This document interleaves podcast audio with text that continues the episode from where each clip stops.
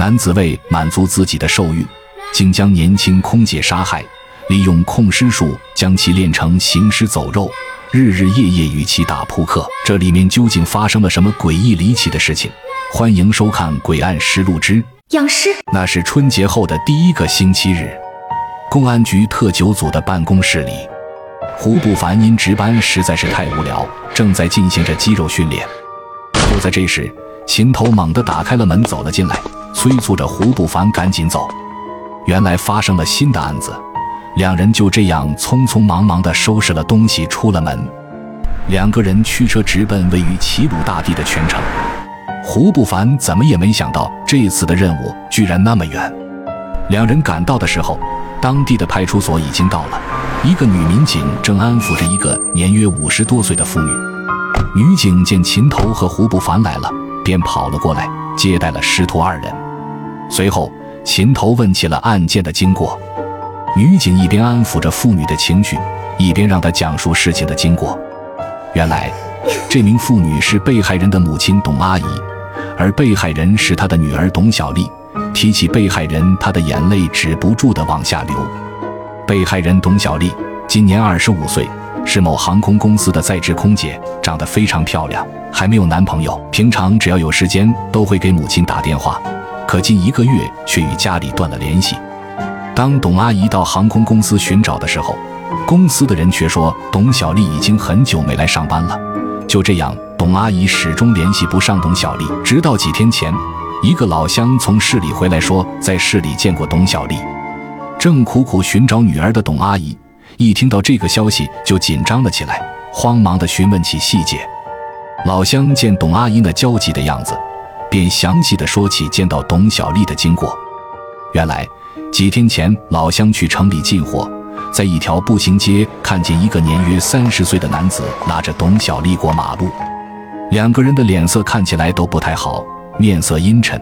那男子更是双眼眼眶发青，董小丽的脸上则完全没有表情，双眼也是毫无一点神采。老乡在后面喊了好几声，可董小丽压根没理他。这让他也非常郁闷，心想着：难道两个人吵架了？听完老乡的讲述，董阿姨更害怕了，总觉得哪里不对劲，随即报了警。说到这，董阿姨再也说不下去了，掩面而泣。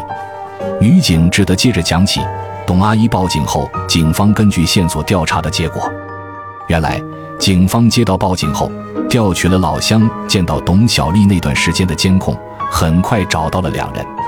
监控里，董小丽那失神的状态引起了警方的注意，随即根据监控分析了两人的行动路线，很快找到了两人居住的小区。等警方赶到时，男子已经离开了，但却发现了董小丽。说着，女警带着秦头和胡不凡来到了案发现场。当秦头和胡不凡走进居民楼，此时，警方正在居民楼一楼的一户人家进行着检查。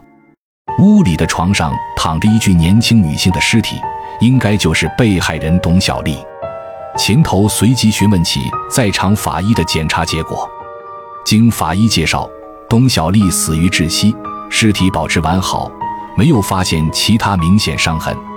而法医随后的话却震惊了秦头两人。原来，经过初步检查，董小丽死于一个月以前。这与家属和周边邻居讲述的并不一样，因为他们根本不可能看见已死的董小丽走出去。而且法医发现，被害人近几日都有和人发生关系，且已经死亡了一个多月，却一点腐败的迹象也没有，很是令人费解。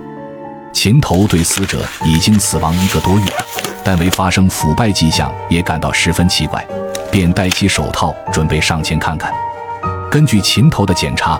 死者的确死亡了有一个月以上了，可整个身体依旧十分柔软，根本没有产生僵硬和尸斑，也没有进行过任何的防腐处理，却未有腐败的迹象。就在这时，秦头陡然一惊，似乎明白了这所有的一切。根据秦头所说，董小丽在死的时候，被人利用道法保留了一魂一魄，变成了行尸。尸体之所以不会腐烂，就是这个原因。秦头随后分析道：“凶手应该就在附近，有可能认为他的做法没人发现，而一具尸体的看管也不会太严，肯定在附近伺机偷走尸体。警方根据秦头的分析，将周围进行封锁排查，很快便有了线索。一个年约三十岁的男子在能看到案发现场的小胡同里张望，形迹可疑，被摸排的民警发现，随即控制了起来。经过审讯，该男子承认是他杀害了董小丽，并对犯罪经过供认不讳。原来，男子此前乘坐了董小丽服务的航班，便对董小丽一见钟情。经多次表白被拒后，便尾随下班的董小丽将她杀害。而男子知道一种控尸术，杀害董小丽后，对其实施了所谓的控尸术，人为的为董小丽保留了一魂一魄。再次被唤醒的董小丽，由于只剩一魂一魄，变成了毫无意识的行尸。而男子则带着董小丽来到了没人认识他们的市里，租了房，开始了新生活。在此期间，他几乎每日都与董小丽发生关系，心想着终于能够长期拥有这个女孩。虽然只过了一个月就东窗事发，但他却丝毫没有一丝后悔。而等待他的将是法律的制裁。